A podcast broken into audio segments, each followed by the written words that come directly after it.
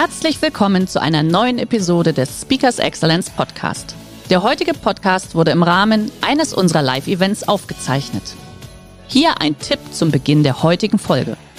Schau doch gerne mal auf unserer Excellence Academy vorbei. Hier findest du rund um die Uhr eine große Auswahl an exklusiven Online-Videokursen von hochkarätigen Speakern. Den Link dazu findest du in der Beschreibung. Jetzt aber viel Spaß beim Anhören. Wir sind alle zuallererst Unternehmer unserer eigenen Leben. Ganz unabhängig davon, was Sie beruflich machen, ganz unabhängig davon, was Sie auch beruflich erstreben oder in welcher Situation Sie sind. Sie sind zuallererst Unternehmer Ihres eigenen Lebens. Als Unternehmer muss man was unternehmen. Und wer etwas unternimmt, der begibt sich in die Unsicherheit. Denn wenn ich etwas erreichen will, wenn ich die Chance suche, wenn ich Wachstum und Wohlstand erringen will, dann muss ich mich in die Unsicherheit begeben, denn nur dort wartet die Chance. Chance und Unsicherheit bedingen sich also gegenseitig. Das eine kommt nicht ohne das andere. Wenn ich also losgehe, ein Risiko akzeptiere, um etwas zu erreichen, dann kann ich Fehler machen. Ja, vielleicht scheitere ich. Und wenn das passieren sollte, dann kommt es alleine darauf an, wie ich mit dem Scheitern umgehe. Indem wir also Unsicherheit akzeptieren, um Wachstum zu erreichen, schaffe ich Veränderung. Auch wenn Sie nichts tun, wird immer irgendetwas passieren. Es wird aber nicht das sein, was Sie wollten. Wenn ich eines in meinem Leben gelernt habe, dann, dass es Scheitern eigentlich gar nicht gibt, sondern nur neue Situationen, die ich als Herausforderung begreifen kann und begreifen muss, um am Ende an ihnen zu wachsen. Und all meinen persönlichen Erfolg verdanke ich diesem permanenten Gefühl, mich nicht einfach abfinden zu wollen mit dem, was mir im Leben begegnet. Aber eigentlich bin ich Kajakfahrer. Aber weil ich eben damals so ein extremer Kajakfahrer war und weil mir einige Erstbefahrungen gelungen sind, die für unmöglich gehalten wurden, erhielt ich eines Tages einen Anruf. Willi Bogner war dran. Hallo, äh, bist du Jochen, der verrückte Kajakfahrer? Ich so, ja. Ähm, hast du Lust, in einem Film mitzumachen mit äh, Roger Moore in der Hauptrolle und ähm, Sherry Belafonte? Und ich so, ja. Und so kam es, dass ich in diesem Film, Fire Ice and Dynamite war der Titel, ähm, als Stunt-Kajaker engagiert wurde und wir tatsächlich einige der extremsten Szenen gefahren sind, die je gefilmt wurden. Jetzt glaubt man aber, Filmen ist unglaublich spannend und man hat den ganzen Tag Action. In Wahrheit sitzt man wirklich nur herum und ich sage mal 90 Prozent des Tages sitzt man eigentlich herum und wartet auf den nächsten Take. Und wir sitzen da im Valle Verzaska an einer alten Genueser Brücke. Dann sagt einer der Jungs, übrigens habt ihr das gehört, das sind in England so ein paar Jungs vom Oxford Dangerous Sports Club mit einem ausgemusterten Flugzeugträgerfangseil von der Hohen Brücke gesprungen. Und unisono gingen unsere Blicke zu diesem Bootsanhänger, wo massenweise Kajaks drauf festgeschnallt waren mit Expandergummis. Und nochmal eine halbe Stunde später hatten wir ein Seil gebaut. Wir standen ja an dieser alten Genueser Brücke, die war vielleicht 20, 25 Meter hoch. Das Wasser unter der Brücke sah tief aus. Und dann haben wir Streichhölzchen gezogen. Ich habe gewonnen. Ich spring da oben weg. Ich denke mir, irgendwann müsste es bremsen. Schlag gnadenlos unten ein. Das Seil war viel zu lang und zu dünn. Habe mich aber nicht verletzt. Es hat nicht lange gedauert, bis wir herausgefunden haben, wie muss man so ein Seil dimensionieren. Und da sind wir alle so schön beim Springen, kommt der Willi vorbei und sagt zu mir, boah, sag mal Jochen, das ist ja cool. Kannst du damit auch von der Staumauer springen? Und ich so, na klar, Willi. Was ich nicht wusste war, diese Staumauer war 220 Meter tief.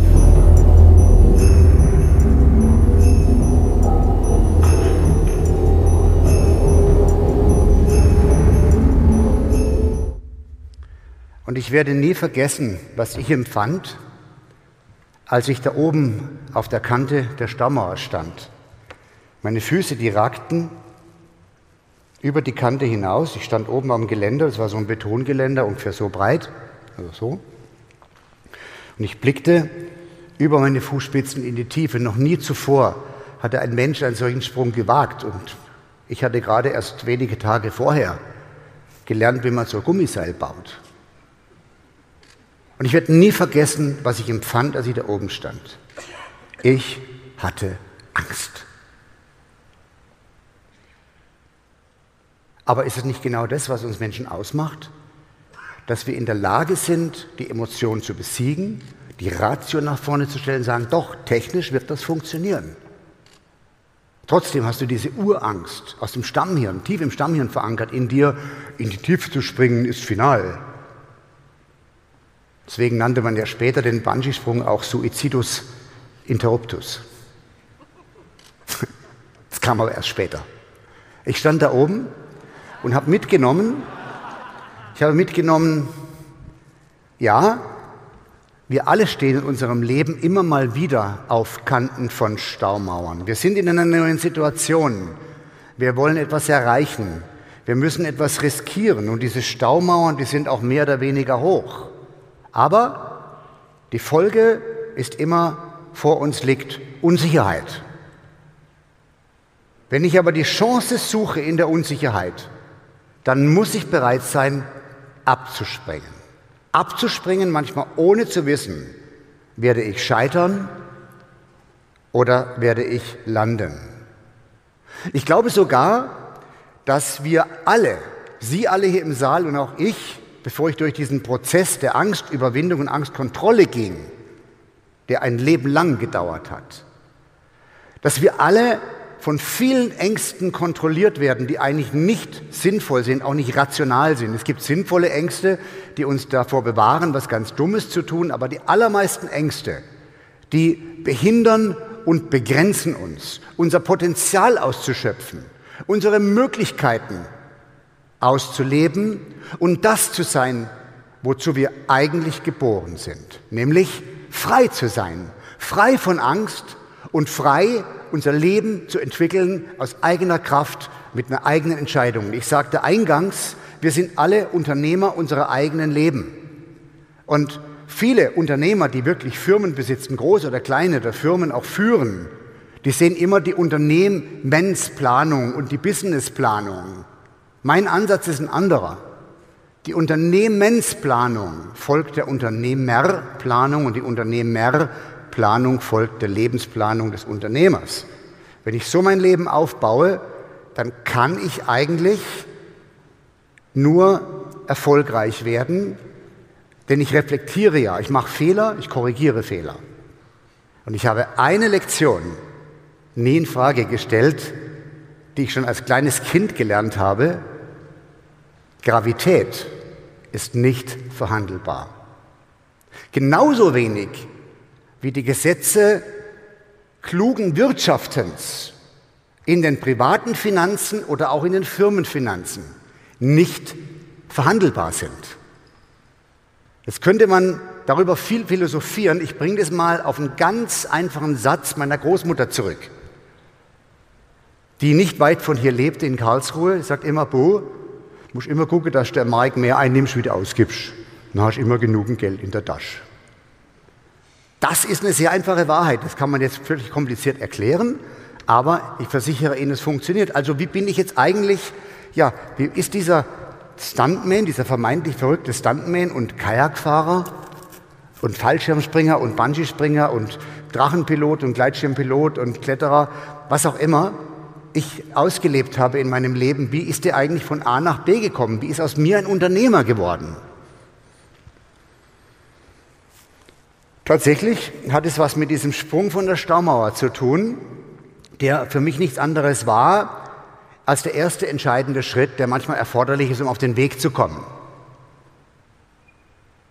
Auf den Weg zu kommen macht erforderlich, diesen Schritt zu gehen, diesen ersten entscheidenden Schritt, den es braucht, um auf den Weg zu kommen. Und manchmal gibt es, ich nenne das Point of No Return. Du gehst damit über einen Point of No Return und ich habe das höchst physisch erfahren, als ich von dieser Staumauer absprang.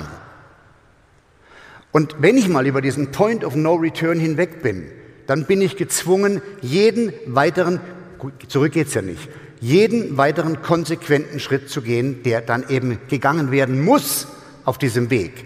Denn mit diesem ersten Schritt habe ich mich auf den Weg gemacht. Es gibt kein Zurück. Jetzt verlangt meine Ratio, what's next? Dann macht man einen Fehler, dann korrigiert man den Fehler wieder. Aber man ist auf dem Weg. Und ich bin auf den Weg gekommen, nicht ehrlich gesagt, weil ich es wollte, es ist aus Versehen passiert. Der Film wurde promoted, ähm, Disney hat den Film gekauft, ähm, das wurde in 60 Ländern uraufgeführt. Wir Athleten waren dann immer bei vielen Uraufführungen auf der Bühne. Und ähm, ich wurde jetzt plötzlich aufs Schild gehoben für eine Sache, auf die ich nicht stolz war. Weil ganz ehrlich, ich habe ein Jahrzehnt trainiert, um zu den besten Extremkanuten der Welt zu gehören. Ein Jahrzehnt trainiert. Und dann mache ich so einen Sprung am Gummibandel von der Staumauer und plötzlich bin ich ein Held. Das heißt ja nicht, dass ein leicht verdienter Erfolg wertlos ist. Aber nur Sie selbst können wissen, was hat Ihnen die meiste Kraft abverlangt? Was hat Ihnen die meiste Anstrengung gekostet? Was ist denn eigentlich wirklich Ihre Leistung wert? Andere können es nicht beurteilen. Das können so nur Sie selbst beurteilen. Und ich weiß, was es gekostet hat, ein windiges Plastikboot in infernalischen Wildflüssen so zu beherrschen, dass ich die Kontrolle behalte. Dann springe ich von der Stammauer und plötzlich bin ich ein Held. Jetzt plötzlich war ich der Bungee-Guru und dann sitze ich mal wieder in München in meiner Stammkneipe mit einem Kumpel, natürlich ein Kajakfahrer, wir unterhalten uns. Da kommt wieder so einer daher und sagt zu mir, oh Jochen, Wahnsinn, du, ich habe dich da gesehen bei der Premiere, oh, ich will unbedingt auch mal so einen Sprung machen, ist egal, was es kostet. Ja? Und ich habe mir gedacht, so, jetzt machst du einen Abwehrpreis. Dann sage ich zu dem, oh, kannst du springen, kostet 500 Mark. Wir reden jetzt von den 70er Jahren. Da war 500 Mark, also meine Miete war damals 70 Mark im Monat. Das war ein harter Abwehrpreis.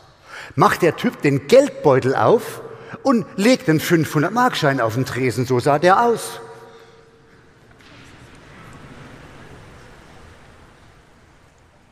Ich schaue den Schein an und denke mir, wow.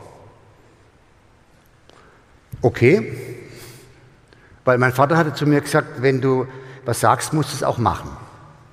Und ich habe mir gesagt, 500 Mark, dann kannst du mal springen. Ich nehme also den 500 Mark Schein, stecke den ein und sage, du pass auf, kein Problem, kannst springen.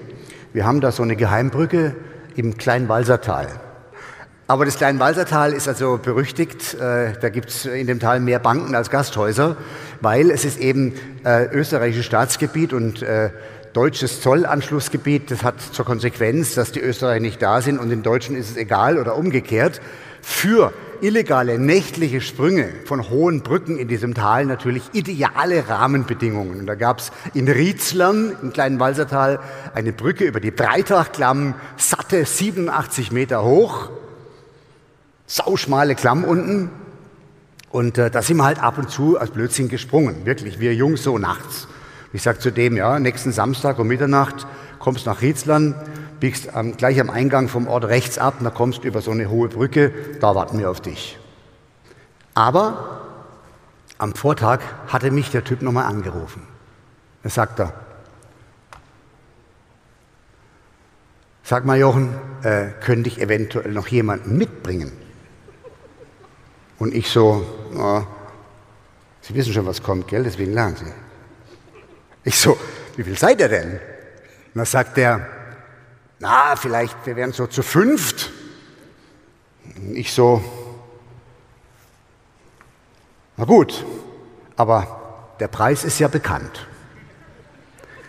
Das Auto fährt also vor, fünf Mann steigen aus, ich oben auf der Brücke, Büffel unten in der Schlucht,